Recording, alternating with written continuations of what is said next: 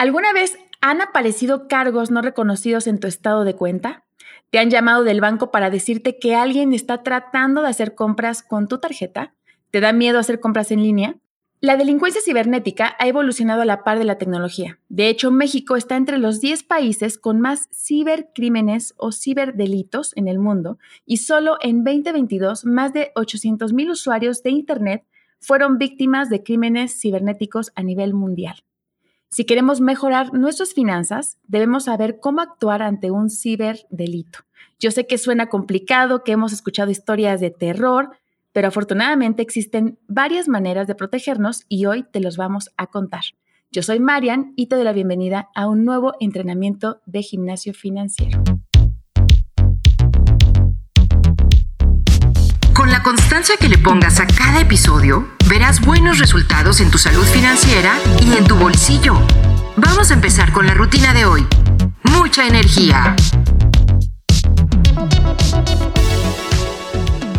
Hace un par de semanas recibí un mensaje de voz desde el contacto de WhatsApp de mi tía.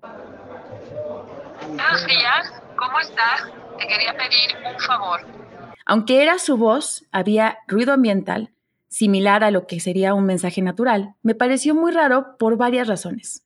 Su voz sonaba robotizada, su tono era frío, no me saludaba con la calidez que suele hacerlo y no sonaba, sonaba algo raro, parecía un mensaje genérico.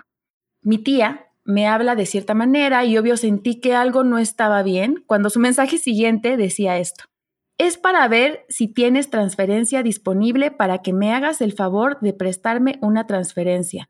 Es que necesito hacer un pago y ya excedí el límite de transacción. Yo te los regreso mañana a primera hora.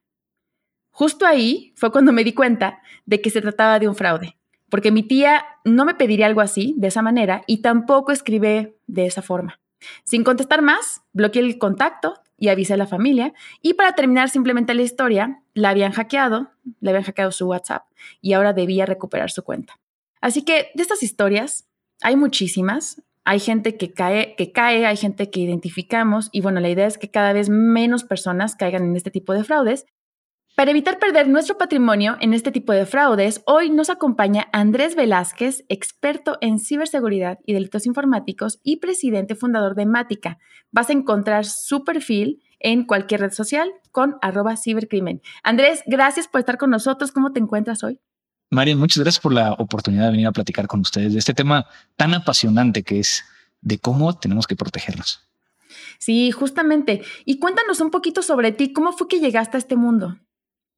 Bueno, el tema de ciberseguridad es un tema relativamente nuevo. Antes le llamamos seguridad de la información. Mm. Eh, y hay un cambio importante cuando, cuando empezamos a ver que el uso de la tecnología se convierte en algo que tú, yo y todos los que nos están escuchando hacen todos los días. Yo empecé hace ya algunos ayeres especializándome en una disciplina que entra dentro de la ciberseguridad, que es conocida como el cómputo forense y las investigaciones digitales. Como un tema de CSI de computadoras, donde gracias a la tecnología podemos llegar a recuperar eh, información y hacer un análisis para determinar las conductas que los usuarios tienen en sus teléfonos, en sus computadoras, en un dron, en un, en un auto y presentarlo dentro de un procedimiento legal. Es decir, que yo empecé desde el lado un poquito más de la ley. Sin embargo, con el paso del tiempo, eh, empecé a ver, si bien con mi empresa, con Mática, que ya llevamos 18 años, eh, y seguimos haciendo esta parte de, de cómputo forense, empecé a moverme más hacia el tema de respuesta a incidentes y manejo de crisis. Sí, cuando los bancos en México tienen algún incidente de ciberseguridad, muchas veces acuden a nosotros para que rápidamente regresemos a la operación. Esto es contener el incidente, investigarlo, monitorear que no sigan dentro y recuperar lo más rápido posible. Wow. O sea, tu corazón está así, siempre. Vivo alrededor de la adrenalina. Exacto, sí, con mucho cortisol. Ok, eh, súper interesante. Ahora, quisiera como entrar al tema del usuario, ¿no? El, usuario final que, vive de estos eh, pues delitos, ¿no? De estos, de estos tipos de, de inseguridades. Así que me gustaría empezar, Andrés, con el contexto, ¿no? La tecnología, al final, eh, sigue creciendo, va, vamos a marchas aceleradas, pero también se nota la, la, tecnología en este tipo de delitos cada vez más sofisticados. ¿Por qué se ha dado esto? Y si está pasando también en otros países. Mira, yo creo que lo primero que tenemos que entender es que los fraudes han existido desde el, inicio de la humanidad. Siempre alguien quiso llegar a aprovecharse de alguien más. Entonces, eh, yo siempre lo, cuento desde una perspectiva de el famoso phishing que hemos escuchado tanto. Este correo electrónico que llega a tu eh, bandeja de entrada del correo electrónico y que busca que le des clic y que des tus contraseñas o hagas alguna situación. Inclusive hay una vertiente que es conocida como el fraude nigeriano, que el fraude nigeriano es el, de soy eh, un alto funcionario, vamos a decir, de Nigeria, o ya no lo hace nada más de Nigeria, que tengo acciones eh, de petróleo, te las voy a vender bien baratas porque me están persiguiendo, eh, tú me pagas y, lo que voy a hacer es de que después te voy a regresar parte del dinero por mm. simular esta compra, ¿no? Eso, tanto el tema de obtener información como obtener un beneficio económico, existía inclusive en los años 30 en México, donde en las plazas centrales llegaba gente a decirte, tengo acciones de petróleo. Y la gente caía. Entonces, ¿qué fue lo que sucedió? La tecnología logró hacer que alguien desde su casa lo pueda repetir en el número de veces y no nada más una sola vez, haciendo que entonces temas como el obtener información eh, es muy atractivo. ¿Por qué? no por tu información per se, sino porque esa información les da acceso a un beneficio económico. Por el otro lado, es el hecho de que lo del sector financiero es muy apetecible para estos ciberatacantes, porque entonces pueden llegar a obtener este beneficio económico. Entonces, a diferencia de, hace algunos años, lo que estamos viendo es de que cuando algo tenga que ver con un tema de dinero, piénsalo dos veces, porque puede ser alguien que quiera llegar a obtenerlo. Claro, totalmente. Apenas eh, veía un video que seguramente ya lo habrán visto varias personas que nos escuchan de YouTube. De hecho, es un spot. Yo también digo, ¿cómo les permiten a estas empresas fraudulentas poner un spot? ¿No? Un spot donde salía eh, Carlos Slim con una, o sea, con una voz encimada diciendo, sí, yo estoy invirtiendo en esto. Y luego salía otro reportero entrevistando a alguien más, que creo que hasta salía Azcárraga. O sea, todos así diciendo, sí, esto es la mejor forma de generar dinero y tal. Y yo decía, no es posible, ¿no?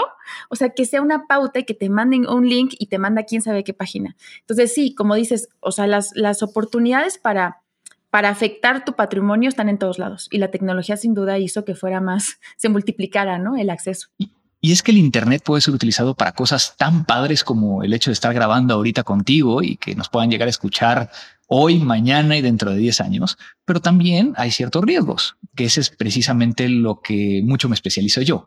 ¿Cuál es el riesgo cuando bajas tu aplicación, cuando vas a eh, compartir cierto tipo de información?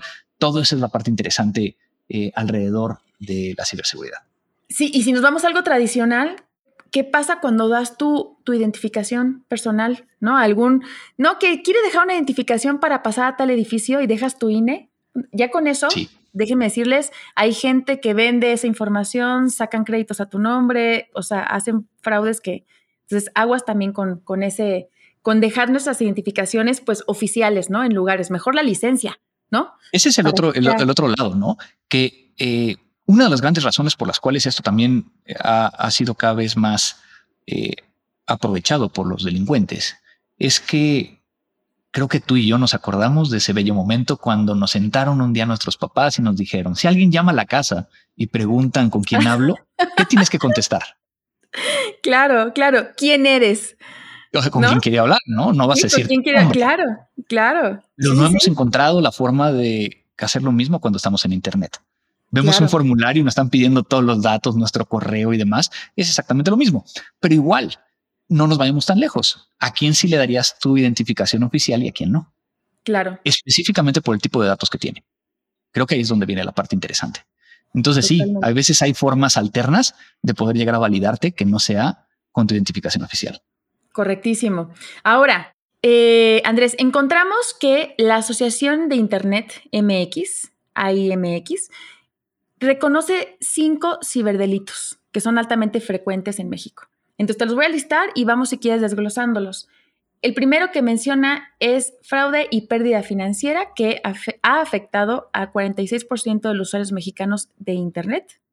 El segundo es suplantación de identidad, que afecta a un 27%, robo de información, 22%, phishing, 20%, ransomware, 8%. Platícanos un poquito sobre este tipo de, delitos.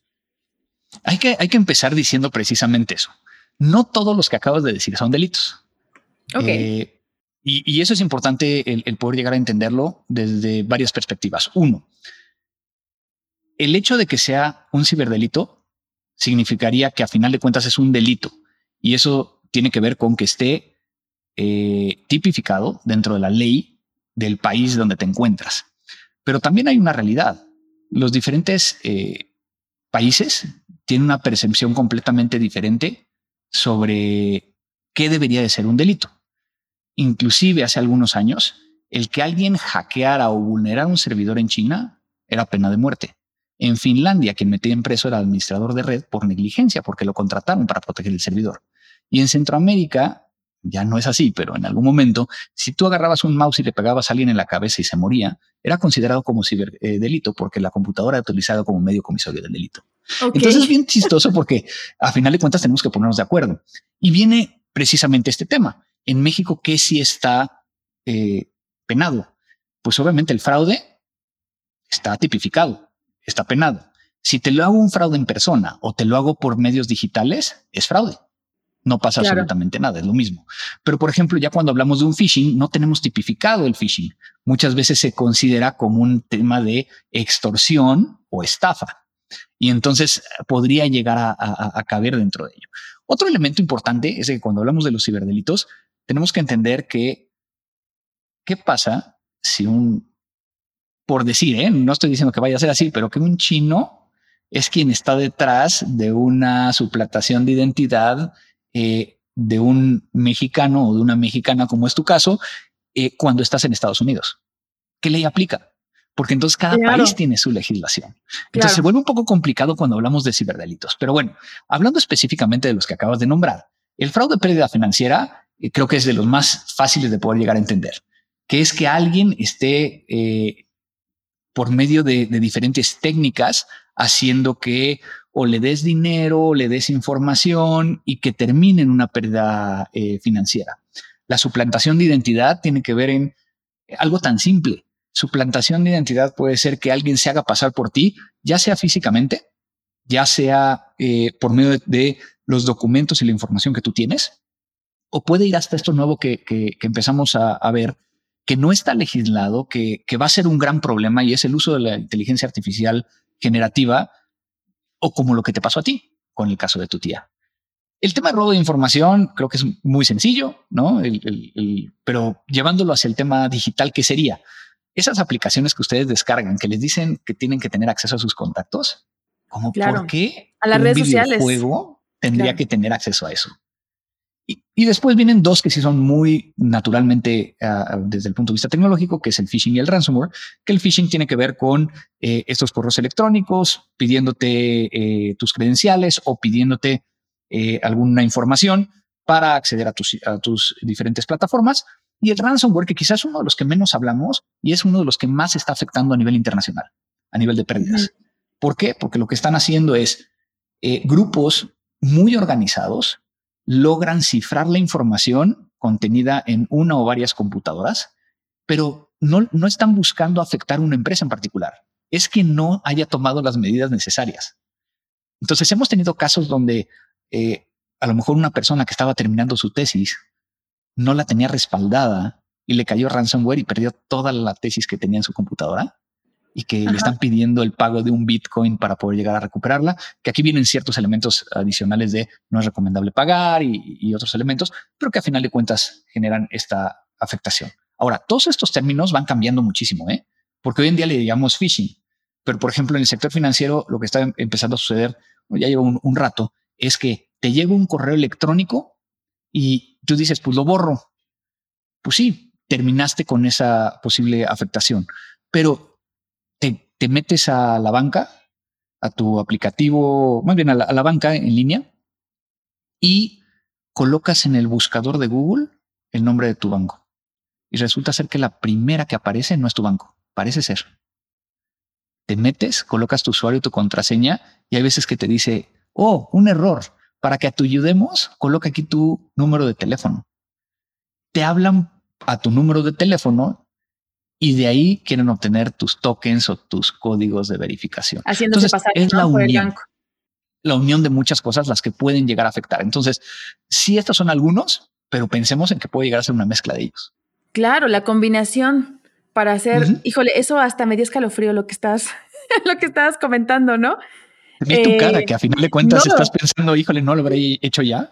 No, no, no, es que sí es cierto. O sea, te llega un mensaje y uno lo que piensa es, ay, bueno, lo borro, ¿no? Borro esta cosa, lo sacas de tu bandeja, pero no sabes si, esta, si eso que ya te llegó, que tú ya abriste, ya liberó un bicho, ¿no? Que esté ahí en tu computadora metiéndote, pues, malware, ¿no? Así le llaman ustedes, ¿no? Este, ok, yo creo que da para muchísimo y a mí me, encanta. Yo tenía muchísimas ganas de hablar justo de este tema.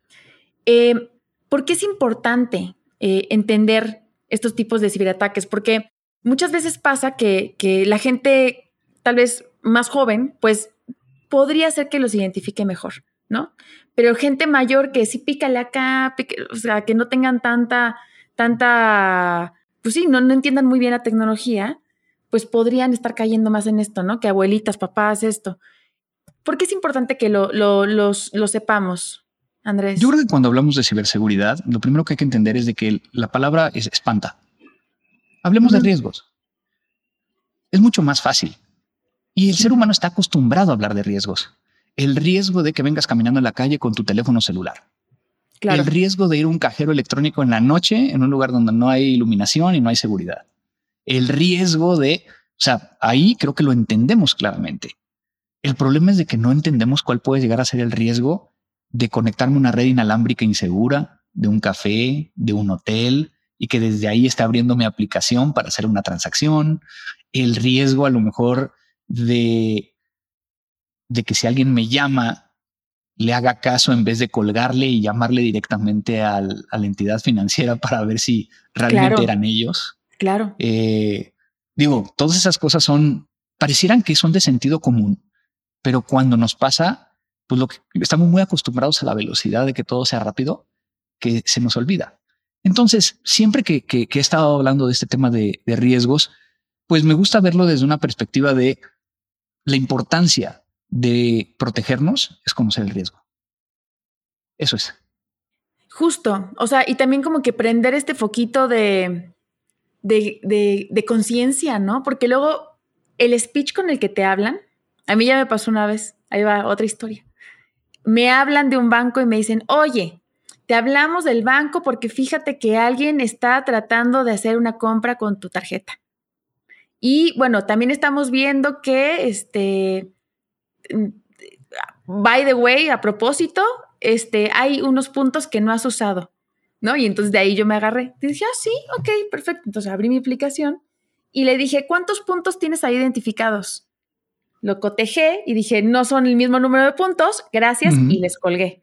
Pero te agarran en curva en un momento donde a lo mejor no tengas, no estás poniendo atención plena o algo así y caes, ¿no? Y terminas dando tu contraseña, terminas dando información muy sensible, como dices.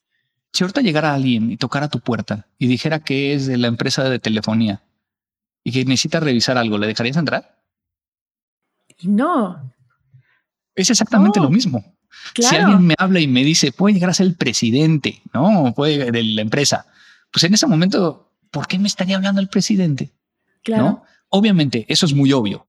Pero cuando alguien nos habla y nos dice, es que hay un cargo no reconocido o eh, hay un problema con tu cuenta y si no me das suerte la contraseña para que la restablezca, este, no vas a poder llegar a acceder. Yo en ese momento le cuelgo y lo que hago es, ah, en el primer momento en que pueda, voy a hablar a esa entidad financiera, a los teléfonos oficiales, que ojo, los teléfonos oficiales normalmente están en tus productos financieros. Claro, no te, vayas al Google, ¿no? Porque luego también ahí puede llegar a ser un teléfono que no sea.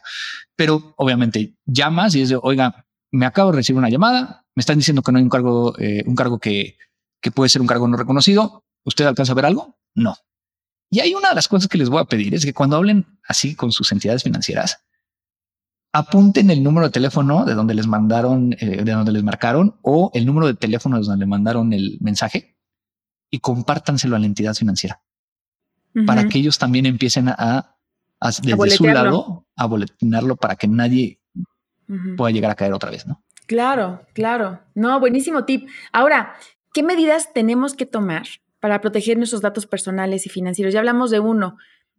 No le vas a abrir a cualquiera, ¿no? Sí vas a ir a, medios oficiales, no vas a entregar tus identificaciones, ¿no? E, en, momentos que, bueno, en lugares donde no tengas que entregar una identificación oficial como un INE. ¿Qué nos recomendarías a nivel eh, cibernético o informático? Lo voy a dividir en dos, partes, la parte de las aplicaciones y luego la parte realmente de la entidad financiera, ¿no?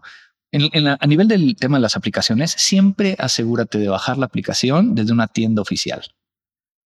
¿Por qué? Porque particularmente en Android hay muchas aplicaciones que parecen ser lo oficial, que no lo son, y que lo que van a estar haciendo es robando tus datos.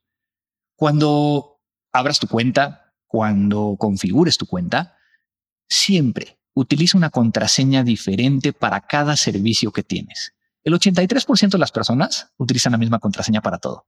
Con que una persona conozca esa contraseña que utilizas en otros lados, ya tiene el acceso. ¿Qué porcentaje dijiste? ¿83%? El 83% de las personas. Oh, ok. Y yo te vi sonreír, eso no sé si te estás reciclando contraseñas, entonces no, eso ya me pasó, ya me pasó que, que, que, lo hice en un par de ocasiones, me enteré de este tip y dije, no, cambia. Y también la otra recomendación que quisiera agregar es guarda tus contraseñas en un lugar seguro. Que en este caso puedes llegar a utilizar un gestor de contraseñas. Un gestor de contraseñas te permite llegar a crear una contraseña muy larga con mayúsculas, minúsculas, números y símbolos que no te tienes que aprender, que va a estar almacenada dentro de esta cajita fuerte y para acceder a esta cajita fuerte te tienes que aprender únicamente una contraseña. Mm. Activa la doble autenticación en todo. Obviamente, por un requerimiento en México, tienes que ponerle, eh, o, se activa la doble autenticación o el token como normalmente lo conocemos.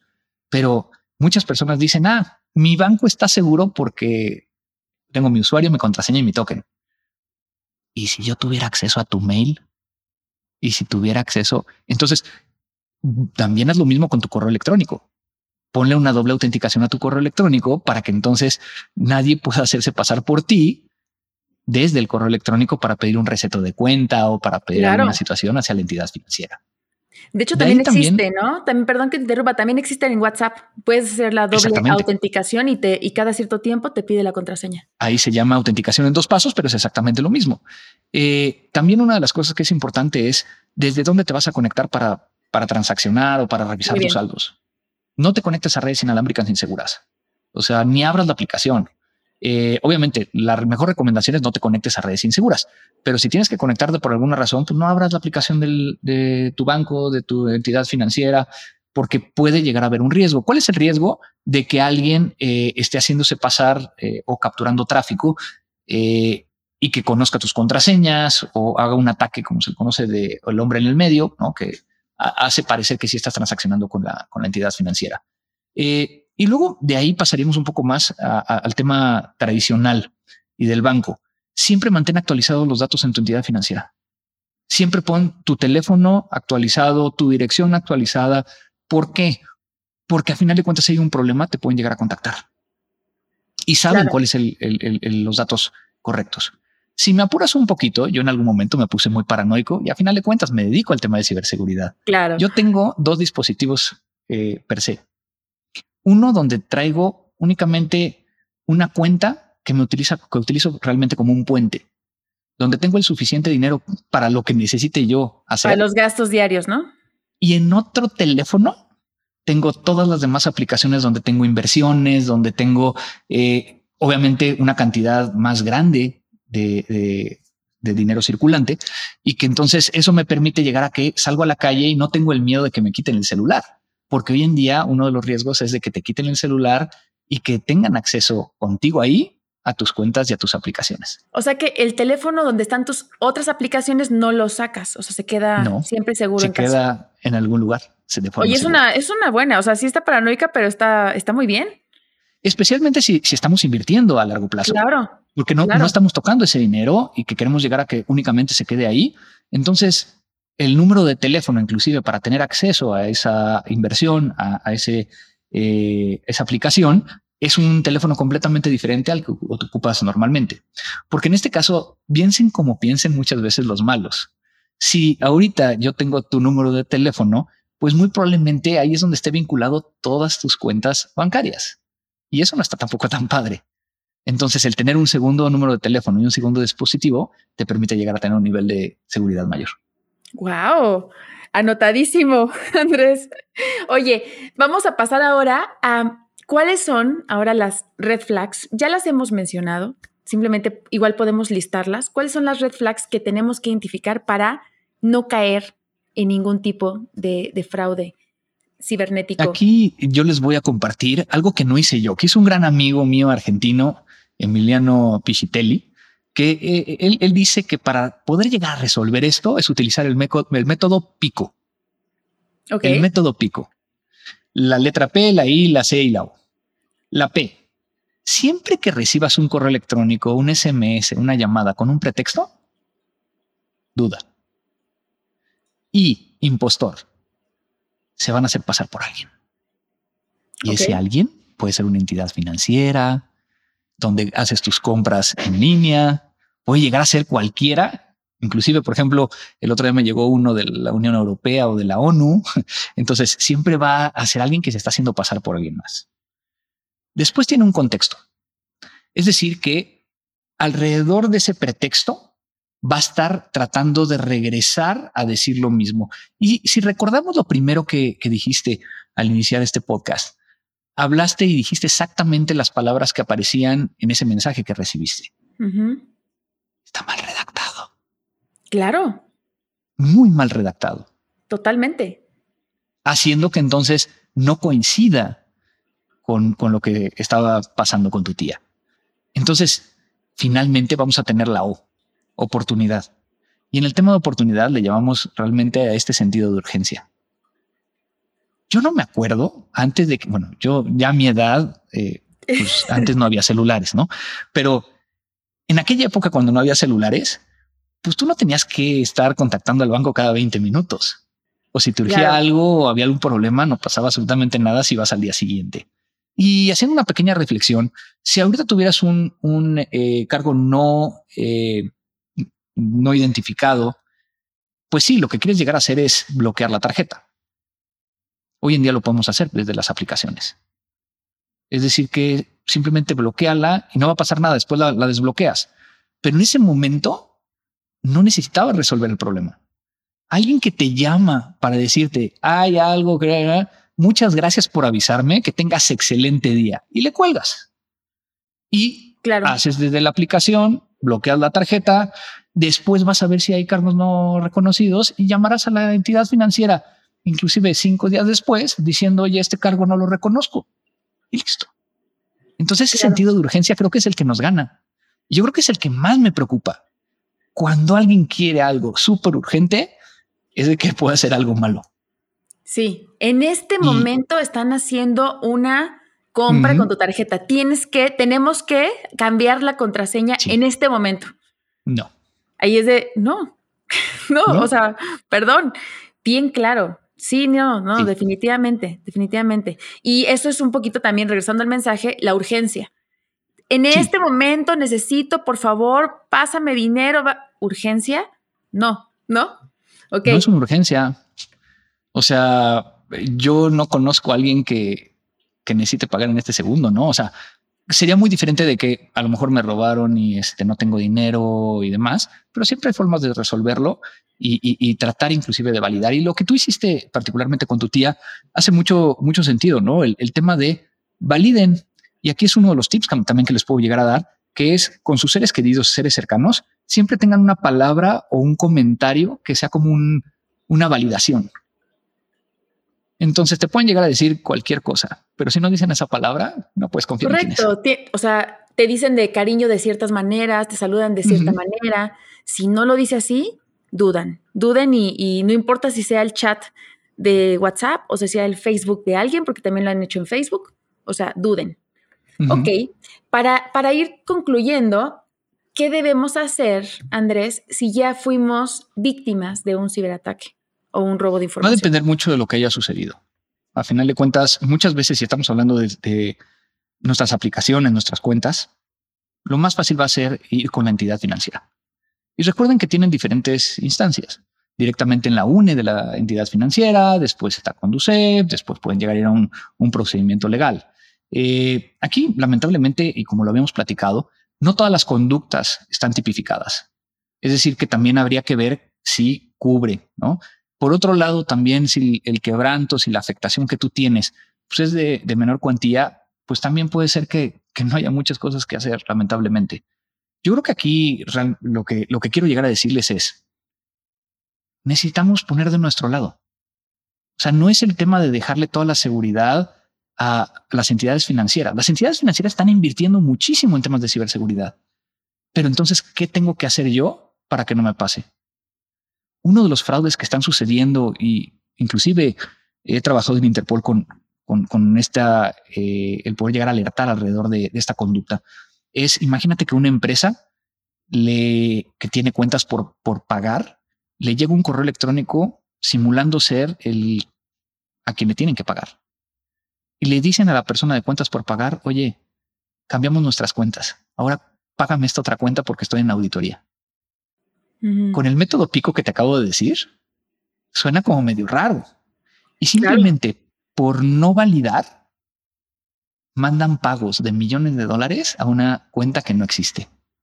Yo les siempre les digo, y también se los diré a ustedes, regresemos a las épocas de las cavernas y cuando veamos algo que no nos cuadra en el mensaje, en el chat, en el WhatsApp o en cualquier aplicación, regresemos a las épocas de las cavernas y hagamos una llamada. Una llamada nos puede llegar a salvar la vida. Claro, totalmente. Sí, no, no, no. O sea, la verdad es que ahí tienes que prender tu instinto, ¿no? Para decir, a ver, ¿esto me está sonando raro? Si te suena raro, probablemente es algo que, no, que no está bien, ¿no?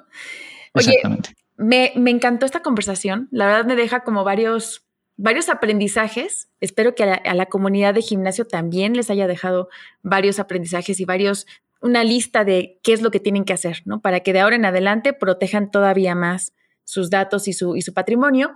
El, episodio siempre lo cerramos, Andrés, con uno o con dos o con tres mantras relacionados al tema que, vimos el día de hoy. ¿Cuál sería?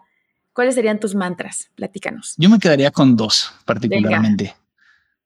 En Internet, cuando algo parece demasiado bueno para ser verdad, es muy probable que no lo sea. Ok, a ver otra vez. En Internet, cuando algo parece demasiado bueno para ser verdad, es muy probable que no lo sea. Ok, buenísimo. Y el segundo, el problema de ciberseguridad no es un problema de tecnología. Es un problema de cómo hacemos uso de la tecnología. Es un tema de educarnos.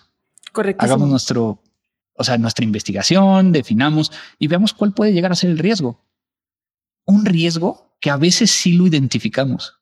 Cuando tenemos que hacer un pago o una transferencia de una de un monto alto, yo por lo menos primero mando 100 pesos. Yo mando un peso. Y valido. Yo mando sí, un peso y válido. ¿Te llegó? Ok, va buenísimo, te mando el resto. Correcto. Sí, sí, sí. Eso es lo que tenemos que empezar a hacer. Es talachoso, pero ni modo. Es, es para proteger su dinero, ¿no? Claro. Totalmente. Claro. Qué bueno que hay personas como yo que también hacen ese, ese truco. Así debe ser. Pues terminamos la conversación, Andrés. La verdad es que me encantaría invitarte otra vez porque me quedan como varios temas en el tintero y, seguramente también a la comunidad. Si hay más dudas, traigamos otra vez a Andrés. Ya vieron, ya vieron que es el experto en este tema. Eh, ¿Dónde te encontramos, Andrés? ¿Dónde podemos entrar en contacto contigo? Pues lo dijiste al principio, pero les recuerdo que me encuentro prácticamente en todas las redes sociales como arroba cibercrimen, eh, ya sea Facebook, este, Instagram. Eh, mi contenido cambia, depende de la red social, en casi todas, ¿no? En el caso de Instagram hay más temas de, aviación, porque también soy piloto, este, ah. y de comida, porque me encanta eh, salir a comer. Este, pero sí, pueden llegar a encontrarme en esas redes sociales. Buenísimo, Andrés. Pues mil gracias por acompañarnos y ser nuestro entrenador del día de hoy. Y terminamos la rutina. Recuerda unirte a nuestra conversación a través del grupo de Facebook Gimnasio Financiero Podcast y síguenos en nuestro nuevo perfil de Instagram, Gimnasio Financiero el mismo nombre. Si quieren invertir con bajo riesgo y con tasas muy atractivas, anímate. En el grupo de gimnasio financiero tenemos una tasa superior para nuestros miembros. ¿Te gustó la rutina de hoy? Déjanos un comentario en Spotify y muy importante, comparte este episodio para que más personas sean inmunes ante los ciberataques. Yo soy Marian y nos escuchamos en el próximo entrenamiento. Llegamos al final del entrenamiento de hoy. Repite esta rutina para mejorar tus resultados. Para ser miembro del gimnasio, suscríbete ahora. Si quieres más intensidad, regístrate a nuestra comunidad de entrenamiento en Facebook, gimnasio.financiero podcast. Y si quieres tener membresía VIP y comenzar a invertir con mejores rendimientos, súmate a nuestro grupo de inversión, gimnasio.financiero podcast. Pide tu pase de acceso en recepción con gimnasio.cubofinanciero.com.